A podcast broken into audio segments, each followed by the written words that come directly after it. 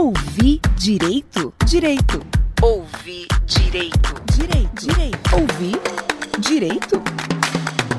Ouvir direito. O podcast do IDEC, Instituto Brasileiro de Defesa do Consumidor.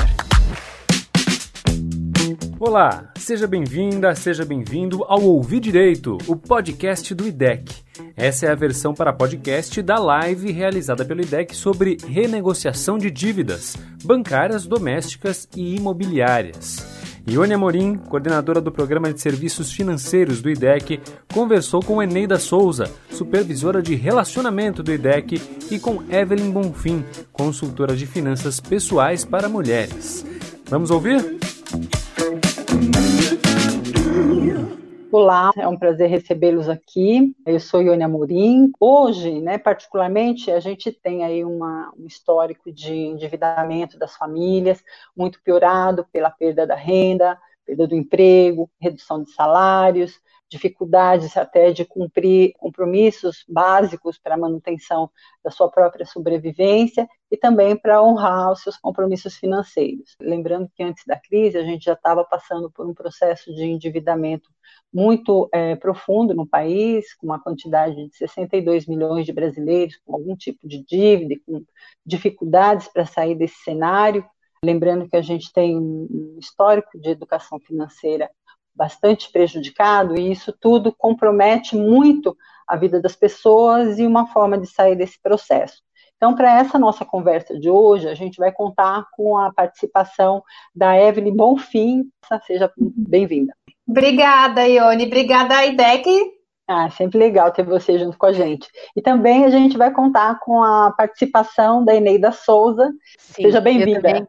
Ah, eu também quero agradecer é, pela oportunidade de estar aqui novamente. E o objetivo da nossa conversa hoje é proporcionar o máximo de orientação para os consumidores sobre todas as formas de renegociar suas dívidas, de como conduzir os processos. Aí a gente sabe que vários serviços essenciais foram impactados por essa questão da pandemia. A gente vai falar de energia elétrica aí, né?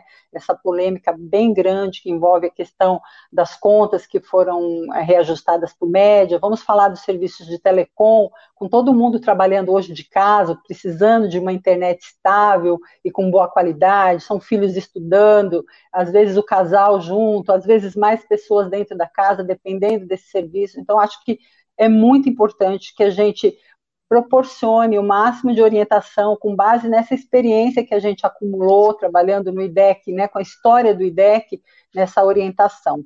O país ele tem uma estrutura totalmente desigual, né, e a, a crise afetou muito mais profundamente as famílias de baixa renda, né, com um nível de desemprego bastante elevado, e com essa história que a gente já citou aqui da, do endividamento, do superendividamento, é importante a gente lembrar os esforços que precisam ser feitos para que a gente tenha uma legislação que propicie às pessoas o acesso à justiça para renegociar suas dívidas, ou judicialmente ou extrajudicialmente. Então, existe atualmente um projeto de lei, que é o 3515, que ele está é, tramitando na, na Câmara dos Deputados desde 2015, ele passou pelo Senado, foi aprovado e ainda aguarda a votação eu estou fazendo destaque sobre essa lei, sobre a importância que todos nós temos de ajudar a pressionar os nossos parlamentares pela aprovação dessa lei. Por quê? Porque ela virá para permitir que seja criada uma estrutura mínima que previna o superendividamento, que trate as pessoas que estão nessa situação e que discipline a, a publicidade de crédito. Então, para que essa, é, é para que a gente construa no país, inclusive para sair dessa crise, um ambiente mais saudável, é importante que a gente tenha uma legislação que proporcione um acesso que reduza a simetria de informação e dê um tratamento igualitário para as pessoas terem acesso ao crédito de forma saudável e consciente. Bom, acho que a gente podia começar falando, aí eu gostaria de ouvir você, Neida, e você, Evelyn, também sobre essas questões. A questão que já pega de cara, energia elétrica, como é, esse processo começou e como que a gente pode avançar com essa pauta. Hoje, por conta da pandemia, entende-se que não pode ter corte da energia elétrica, até porque energia elétrica, água, luz, são serviços que nós chamamos de serviços essenciais. Mas na prática, infelizmente, não é isso que está acontecendo. Infelizmente, a gente tem deparado, inclusive, não só com a, o corte, mas também com o nome eh, das pessoas indo para o banco de dados, né? Banco de dados é ah, negativação, tá. ou seja, registrar o nome da, do consumidor no serviço de proteção ao crédito. E é isso que, nós, isso que não pode acontecer nesse momento de pandemia, mas deixando também claro que é importante para o consumidor saber que ele tem a responsabilidade, sim, de pagar essa dívida, porque houve um, um consumo do serviço. Então, a obrigatoriedade de pagamento, ela é real. E o que, que a gente tem discutido? Pelo parcelamento né, a possibilidade de parcelar esses valores. E aí tem uma série de coisas que a gente também está olhando, que foi que recentemente todo mundo, inclusive eu fui uma das pessoas que foi surpreendida com um aumento absurdo na minha, do meu consumo de energia elétrica, né? Então a gente está olhando para isso também, passamos orientação. Nós sabemos que isso pode acontecer justamente por conta de estarmos em casa, desenvolvendo um trabalho. Muitas pessoas, muitas famílias, né, hoje estão em casa consumindo muito mais energia elétrica. Tem a questão das famílias que têm filhos em escola, estão consumindo mais, mas também vamos olhar para esse consumo, né? Nós não podemos deixar também estão à, à vontade e não entender o que está acontecendo. Então, a ideia é que ele está discutindo como o consumidor pode chegar nesse valor que ele considera devido e que não traga nenhum tipo de onerosidade excessiva. Deixa eu fazer uma pergunta para vocês duas antes de eu colocar os meus pontos.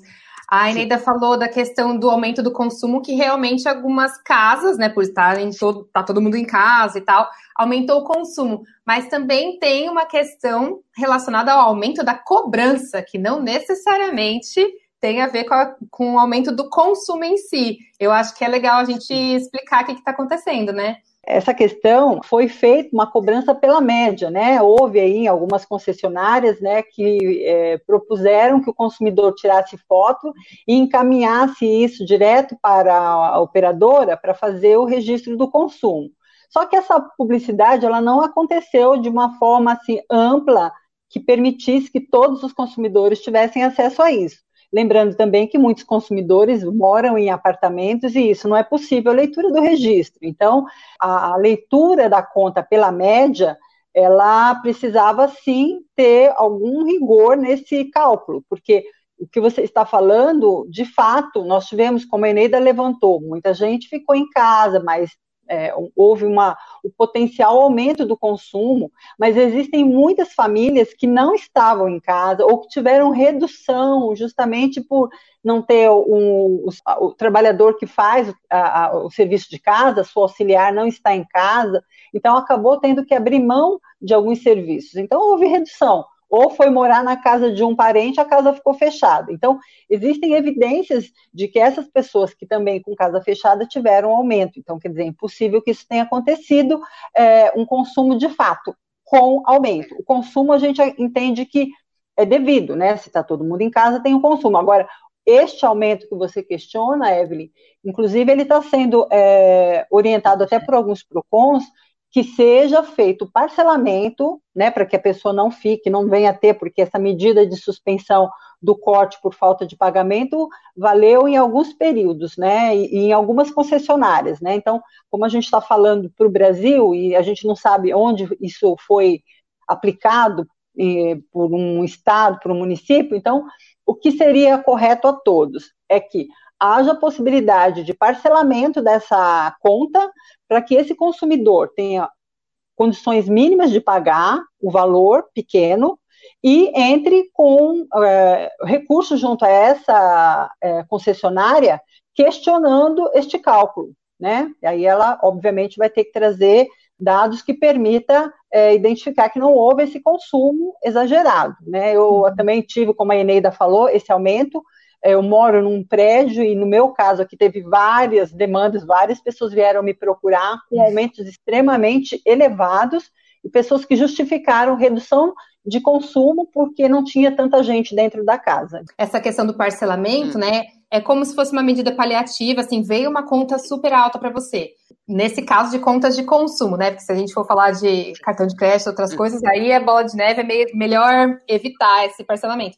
Mas no caso de uma conta de consumo que vem muito alta, por conta desse, dessa, desse negócio que eles estão fazendo de dessa cobrança pela média, enfim.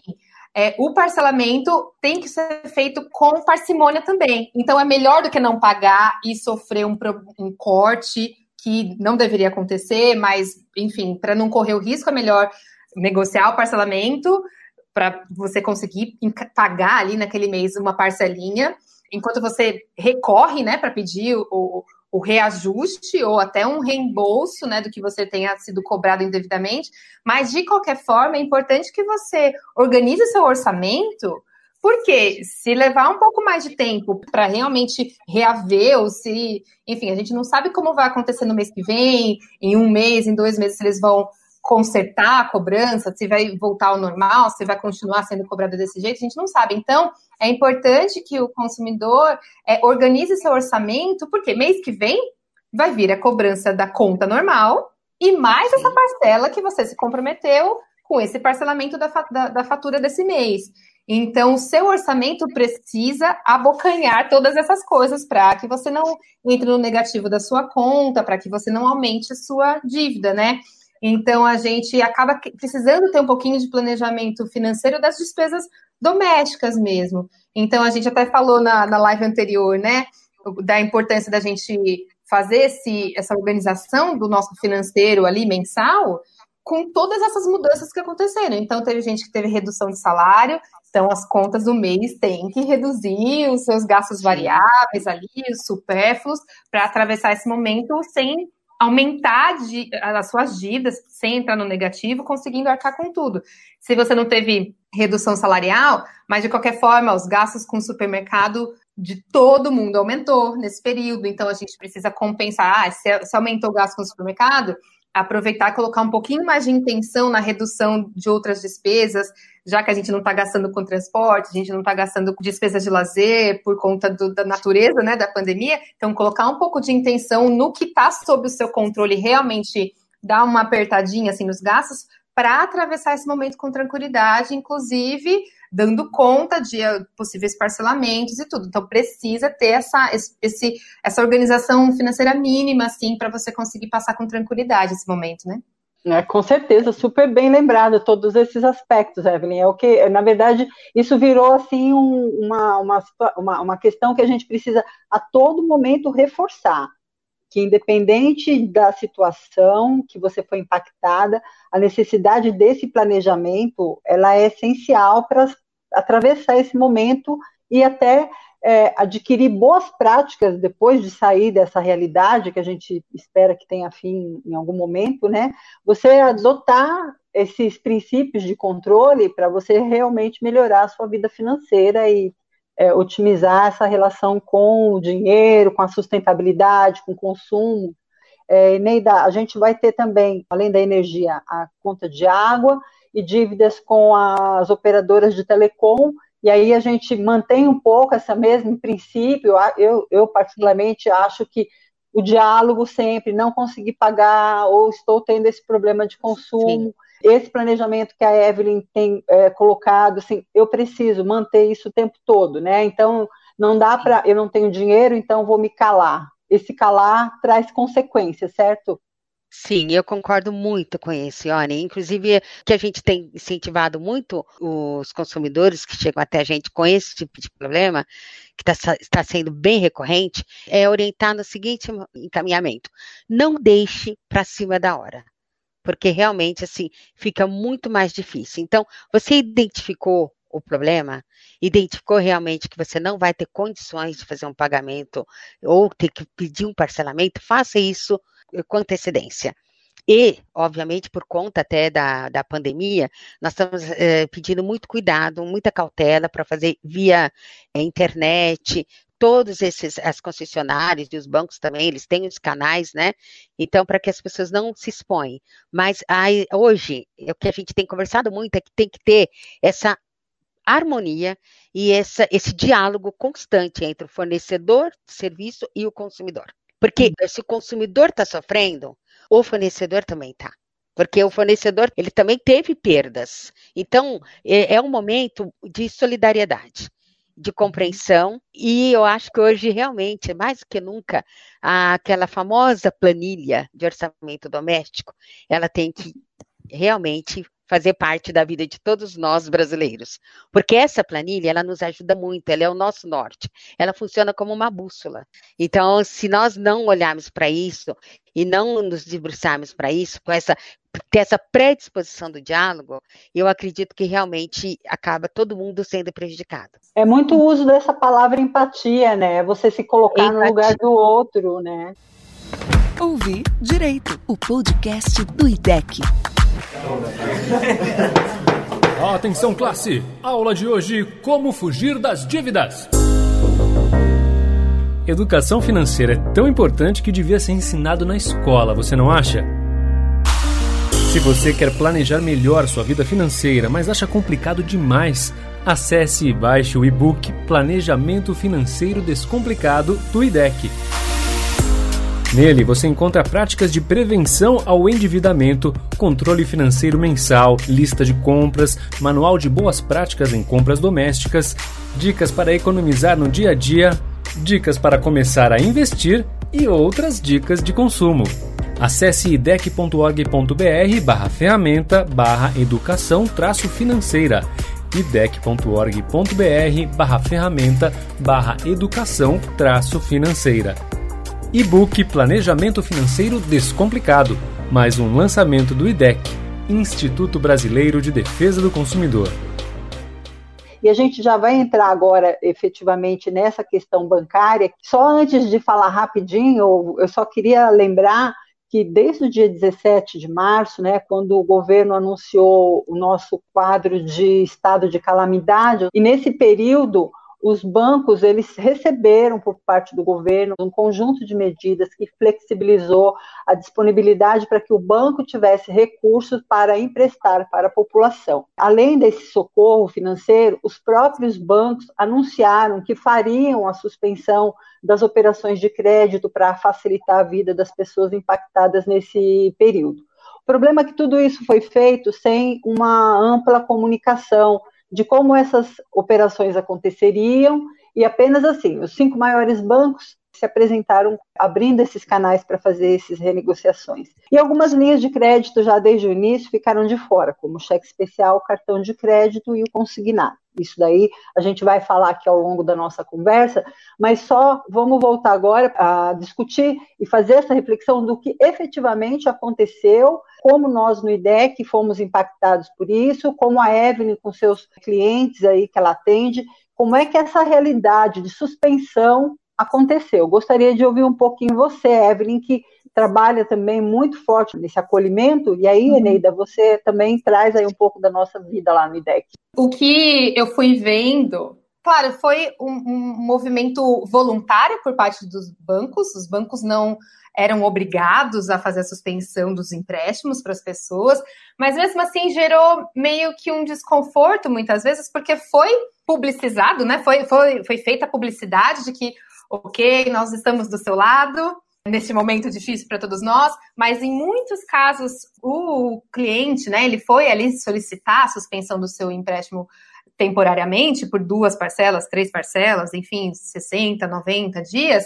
E muitas vezes os clientes que mais necessitavam não conseguiam por conta do score de crédito que ele tinha dentro do banco. Ou seja, o, o cliente que já estava com parcelas em atraso, por exemplo, por dificuldades financeiras ou por causa de, uma, de um endividamento que já estava no limite excessivo para a realidade né, de renda dele, ele já estava inadimplente, então ele não foi contemplado por esse tipo de suspensão que poderia ser a oportunidade da pessoa se reorganizar financeiramente por ali dois, três meses e depois retomar os pagamentos normalmente, assim, sabe? Então isso aconteceu, aí aconteceu muito o caso de aumento no, na taxa de juros, né? Aumento no valor da parcela, o que implicaria em um, um aumento dos custos dele, né? Um aumento no valor final do pagamento da dívida. Então não foi tão simples assim quanto poderia ter acontecido, infelizmente.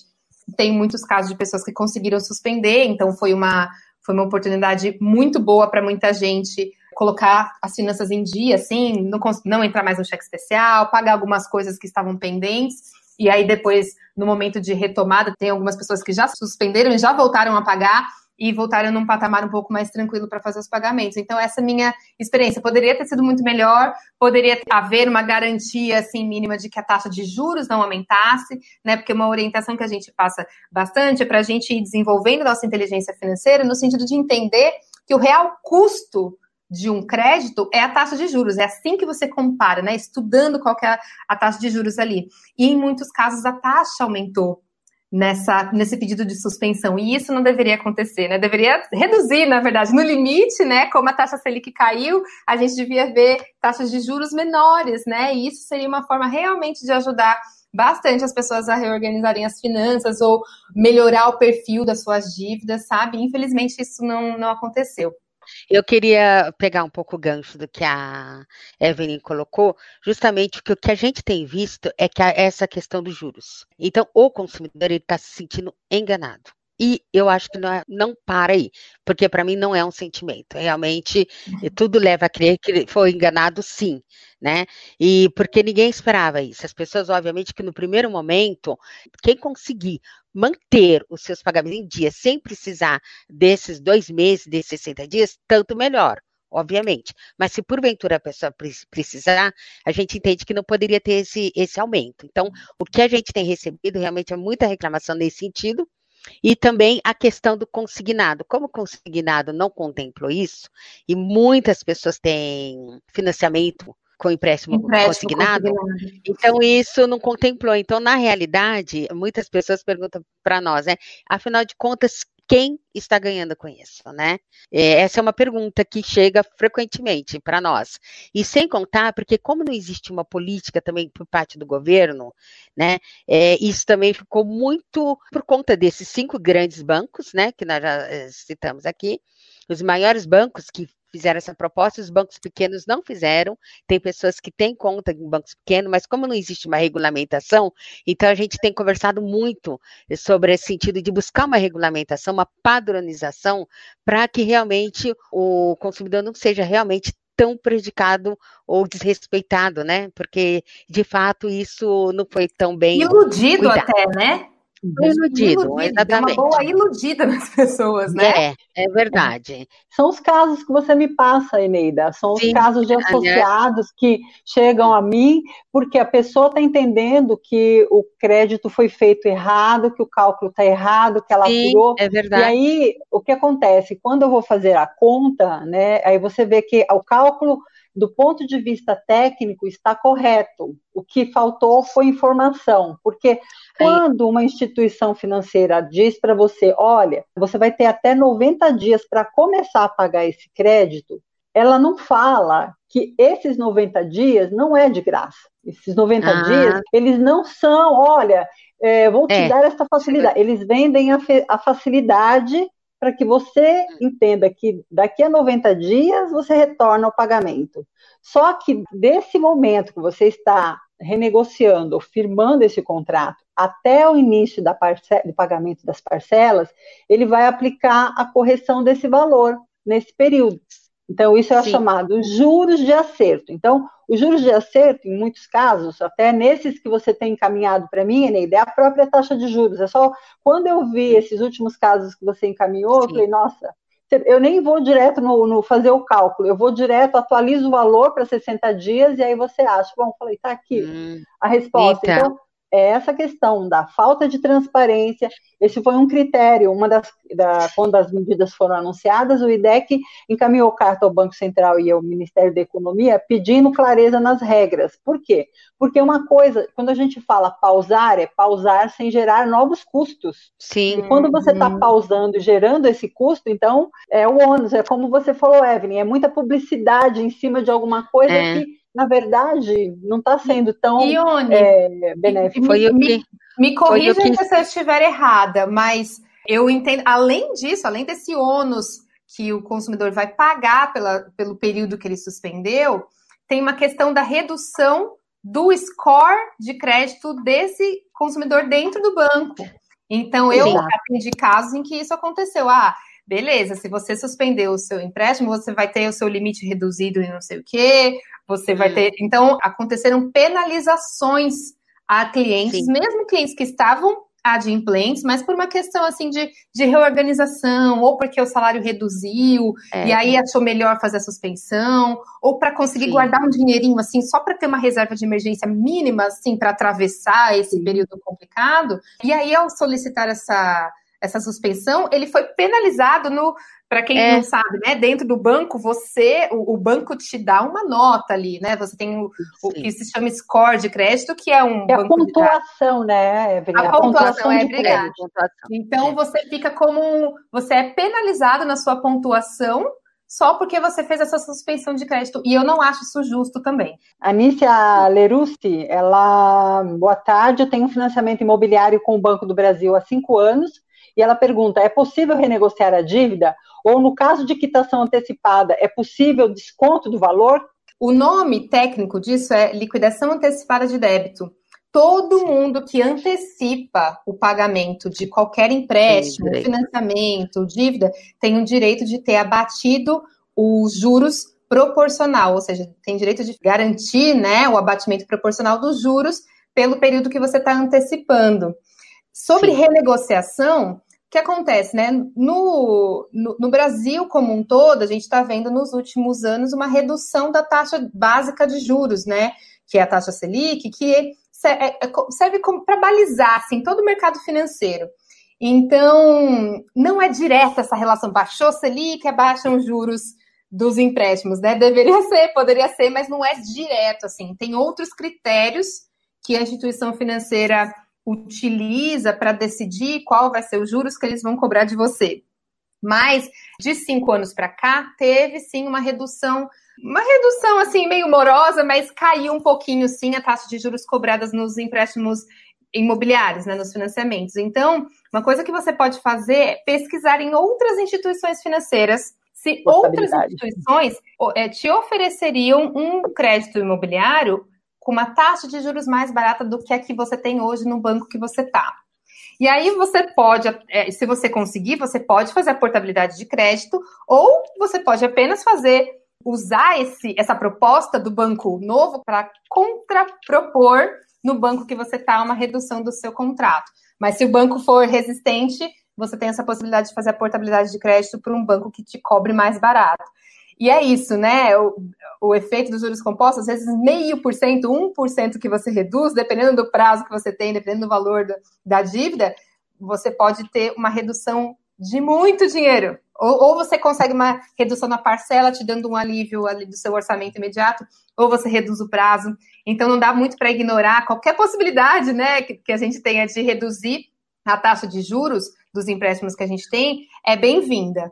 Na portabilidade de crédito, tem uma atenção especial que você precisa dar por causa dos custos dessa transação, porque você precisa fazer, tem uns custos de cartório, de registro, né, do imóvel, porque no financiamento imobiliário, o imóvel é a garantia do empréstimo.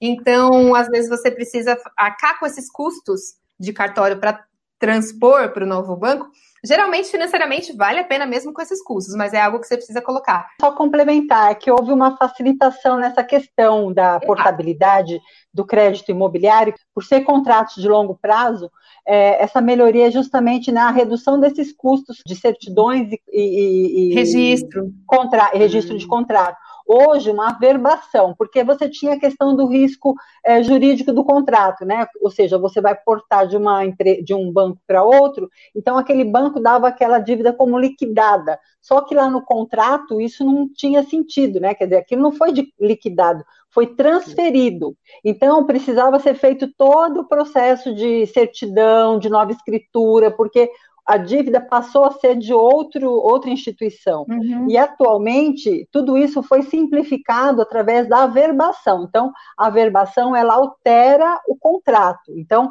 aquele custo que você precisava remitir todas as certidões novamente, hoje ele fica representado pelo custo apenas da averbação. Agora, uma outra possibilidade aí que eu vi que a Anícia deixou, se ela falou de renegociar, se era possível renegociar a dívida. Tem também a, a possibilidade de pausar este contrato. já não é uma medida nova, a Caixa Econômica já pausava contratos, a gente tem um histórico de, do nosso superendividado aí, que foi o, o, personagem do nosso documentário, que foi favorecido. Nesse caso, essas pausas, elas jogam as parcelas para o final do contrato, então isso, de alguma forma, aumenta a dívida, né, porque você está deixando de corrigir agora para corrigir lá na frente, então tem uma, um aumento da dívida, mas às vezes é uma medida necessária né? Mesmo não sendo a melhor, ela é necessária para dar esse respiro para a pessoa conseguir se organizar financeiramente. Então é importante procurar as duas alternativas. Só pegar um gancho que acho que é importante quando a Evelyn falou que existe a questão da abatimento proporcional dos juros. Nós no IDEC nós temos modelos de carta que estão, são disponíveis, né, estão inclusive nesse momento por conta da pandemia, o nosso site está aberto para que as pessoas possam fazer uso desses modelos. E justamente nós temos que é o artigo 52 do Código de Defesa do Consumidor que justamente prevê a redução, né, proporcional a partir do momento que a pessoa paga antecipadamente a sua dívida.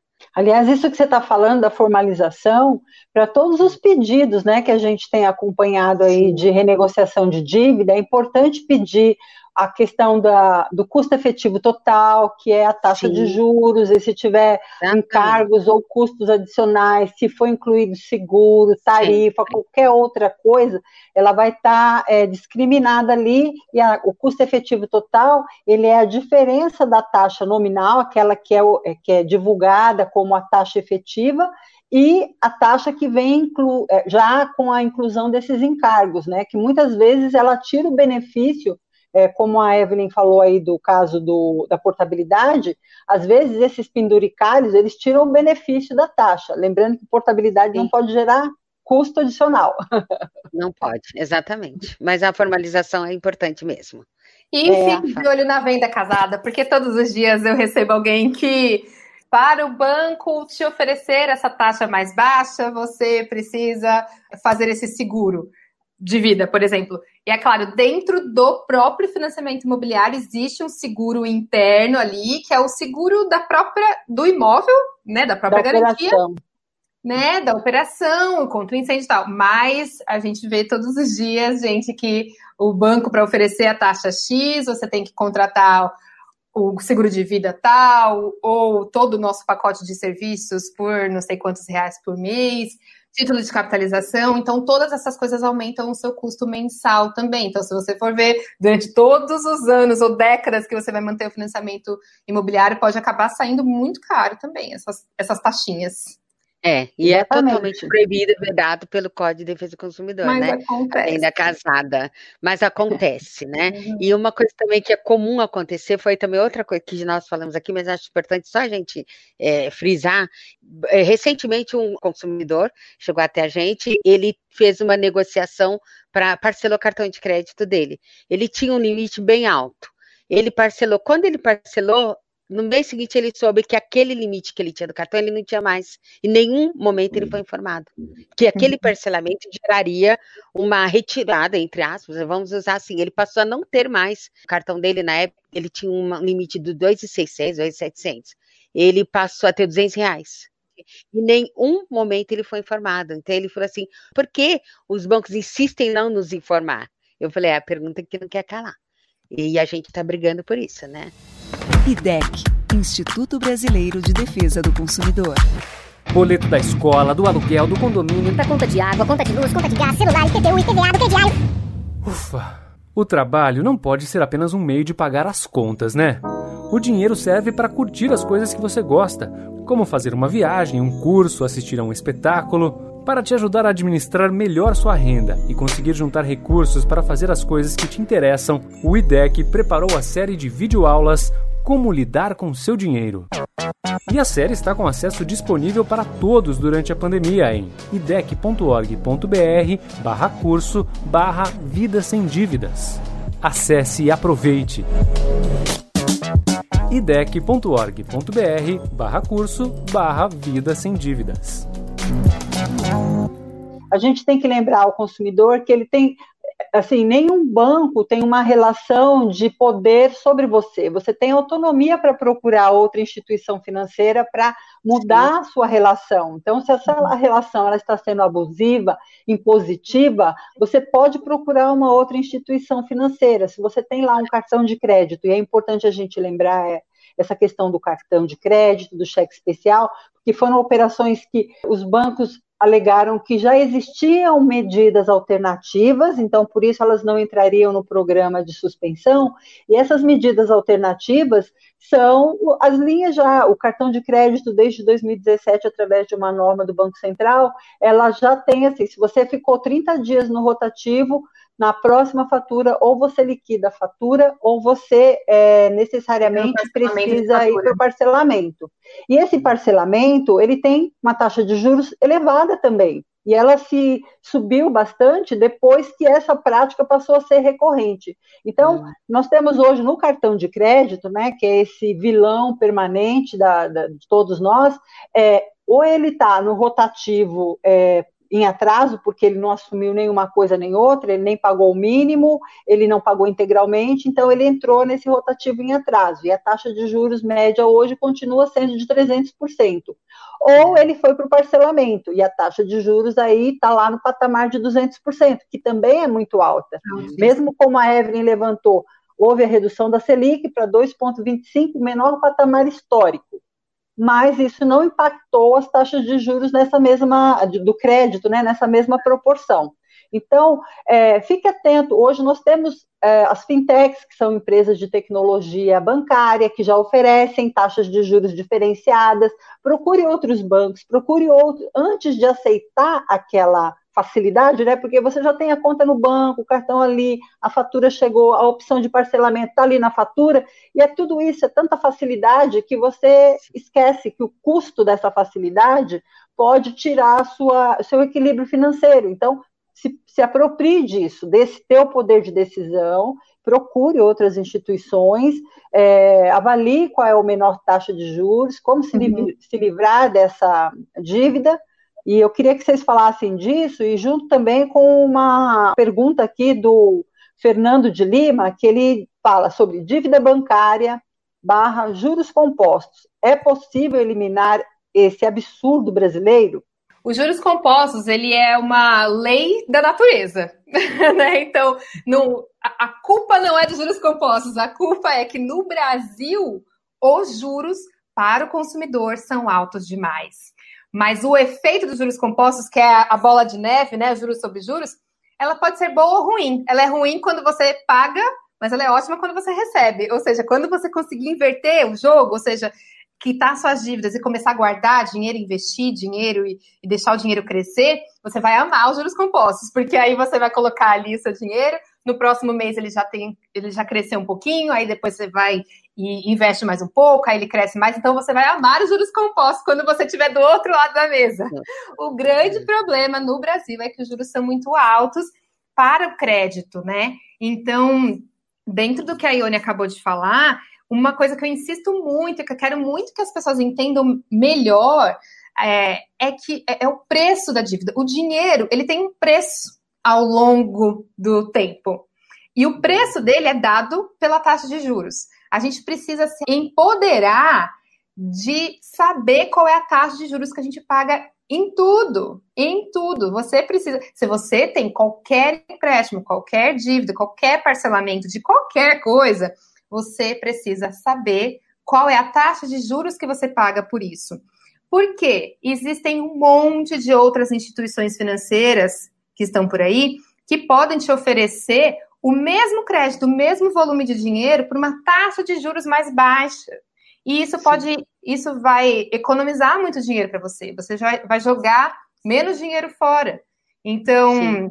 quando a gente fala, por exemplo, do parcelamento de fatura do cartão de crédito, a Ione acabou de falar 200% ao ano. Às vezes, dentro do seu próprio banco, você tem acesso a um crédito pessoal para pagar essa fatura do cartão, e é claro, você continua com uma dívida, você continua com um parcelamento ali, mas você vai pagar muito menos do que aquele peso da, do parcelamento de fatura dentro do seu cartão de crédito. Sim. Porque você apenas, vamos dar um exemplo, ah, veio uma fatura de 5 mil reais, você não conseguiu pagar. Digamos que você não tem zero, você não vai pagar nada. Em vez de parcelar os 5 mil reais na, no próprio parcelamento de fatura, se você pegar um empréstimo, pode até ser no seu próprio banco. Talvez você encontre em outro, em outro banco até uma taxa de juros mais baixa, mas não precisa nem ir muito longe. Dentro do seu próprio banco, às vezes um empréstimo pessoal, que é chamado de CDC também, né? Um crédito pessoal, vai ter a taxa de juros mais barata do que o parcelamento de fatura. Então, você pode obter esse crédito que está essa fatura, dar uma analisada no que, que te levou a ter uma fatura cara o suficiente para você não conseguir pagar no orçamento, né? Que é um, um, ponto importante. E aí você paga com um pouco mais de tranquilidade, porque a taxa de juros vai ser mais baixa. Então vamos se apoderar dessa informação que ela é a mais importante quando a gente está falando de crédito. O Evelyn e Ione, acho que aí entra um papel muito importante também, que a gente tem feito, né, Ione? A Ione acho que é, é a principal até, dentro do IDEC, que é a questão da educação financeira. Entra isso. A educação financeira, ela faz toda uma diferença né? Ela faz com que você passe a ter, igual vocês estão falando muito isso, estou achando maravilhoso, essa coisa de você se apropriar. Eu acho muito importante você se apropriar, e só tem um jeito, é, o conhecimento, né?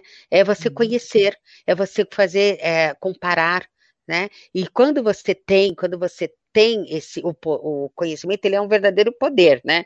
Quando você tem conhecimento, você consegue eh, resolver coisas que você jamais imaginava de uma forma extremamente digamos assim, benéfica para você, né? Porque às vezes você fica tão assustado, porque a dívida, uma coisa que ela acontece muito, isso na minha vivência dentro do IDEC, quando as pessoas estão com uma dívida muito alta, tem uma tendência a se assustar, a pessoa fica realmente no medo, e aí aquele medo atrofia, né? A pessoa acaba não indo, não enfrentando o problema. E às vezes o enfrentamento está no conhecimento. Então, normalmente, quando uma pessoa chega assim, agora nós não estamos fazendo atendimento presencial por conta da pandemia, mas normalmente, quando nós recebíamos um consumidor assim, a primeira coisa é: vamos olhar, será que a coisa é tão grande assim?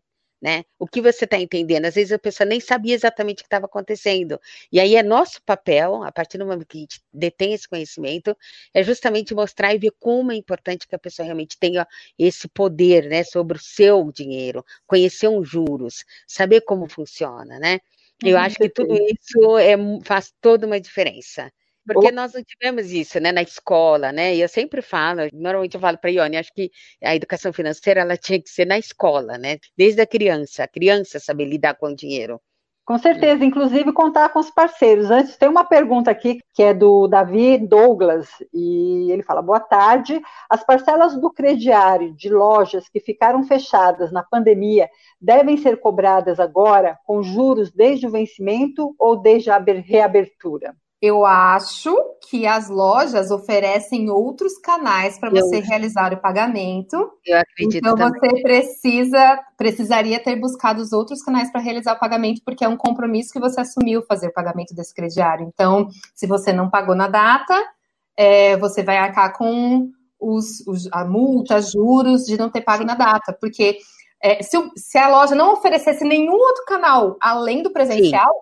claro, mas provavelmente a loja permite que você pague por, pelo internet banking, por telefone, né? É a grande maioria, pelo menos que chegou, já chegou essa, essa pergunta é muito boa, mas essa questão já chegou também na área, e aí eu faço exatamente essa informação. Se porventura a empresa não ofereceu outra forma, aí nós entendemos que de fato o consumidor não pode ser prejudicado.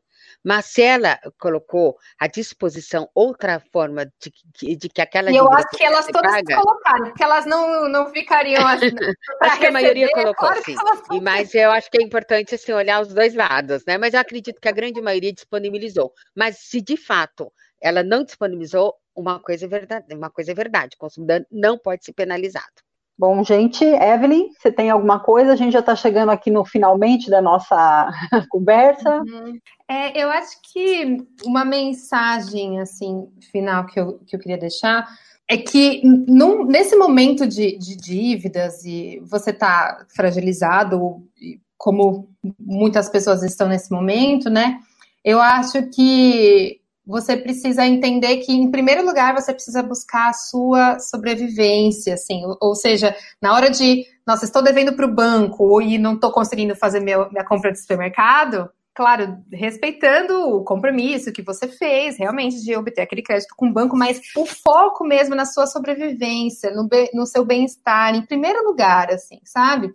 E num segundo momento, a gente começa a olhar, então, para essas contas de consumo dos bens essenciais, né? Energia, água, para não deixar que a, que a sua família tenha esse corte repentino que não deveria acontecer, mas que pode acontecer. Então, o Francisco Souza está até falando aqui, né, que a conta de luz dele vem em dobro. Então, já liga, já renegocia, já busca um parcelamento, já faz o parcelamento para você ir pagando enquanto você vai brigando mesmo com eles para eles reverem o valor e talvez em algum momento você ser até ressarcido por isso, né, ter esse abatimento, mas é uma segunda coisa que você precisa se preocupar depois da sua sobrevivência ali, alimentação, aí são essas questões é, de consumo de, essencial, né? E aí depois, quando você conseguir equacionar mais ou menos isso, Aí você vai nas instituições financeiras para as negociações de crédito mesmo. Estou é, dizendo porque às vezes você perdeu totalmente a sua renda no, coronavírus e talvez não seja o momento de você continuar pagando um crédito só por questão de sobrevivência, porque você precisa colocar comida dentro da sua casa, sabe?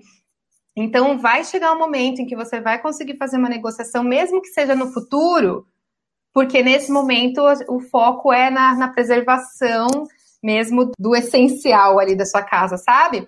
Então você vai dizer para todos os seus credores, vai conversar, vai ser muito honesto, muito sincero, dizer que você está disposto a negociar e que talvez esse momento aqui você não consegue arcar com o pagamento. Eu acho que essa conversa, essa negociação faz muito sentido e, e entendendo quais são as coisas que você não pode deixar de, de arcar para a sua própria segurança, a segurança da sua família, sabe? Tá ótimo, Evelyn, super obrigada. Antes de passar para você, Neida, só respondendo uma complementação aqui do Douglas, do David Douglas, é, ele agradeceu a resposta e disse que a loja não viabilizou o pagamento por banco Aí, nesse caso, registra a reclamação num PROCON, porque é obrigação da instituição Sim. dar uma alternativa. Se ela não deu nenhuma, registre uma reclamação para que esses juros não seja cobrado, porque aí você tem como mostrar para essa empresa que ela não deu alternativas, tá bom? E Eneida, vamos lá para encerrar ah. aqui?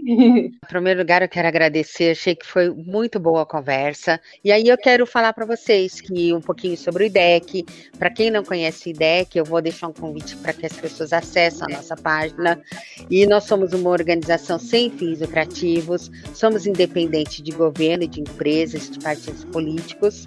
Eu sempre acho importante, oportuno informar que a nossa principal missão é orientar, educar e fortalecer mesmo o consumidor para que ele possa discutir pelos seus direitos, né? Sempre preservando a ética, né, na relação de consumo, que isso faz toda uma diferença. E nós, nesses longos anos aí de, de atuação, nós conquistamos e acumulamos muitas lutas e isso só foi possível pelo apoio e parceria de nossos associados e de nossos apoiadores. Com esse apoio é possível garantir a nossa autonomia e nossa atuação. Então fica o convite para que vocês conheçam um pouquinho mais do nosso trabalho e para que vocês se associem e ajude a fortalecer essa luta em defesa do consumidor brasileiro. Muito obrigada a todos e até a próxima semana com mais um tema. Obrigada, tchau, tchau, tchau. Ah, tchau, bem, obrigada. Tchau. Beijos, tchau. Ouvir direito? Direito. Ouvir direito. Direito. Direito. Ouvir direito? Ouvir Direito, o podcast do IDEC, Instituto Brasileiro de Defesa do Consumidor.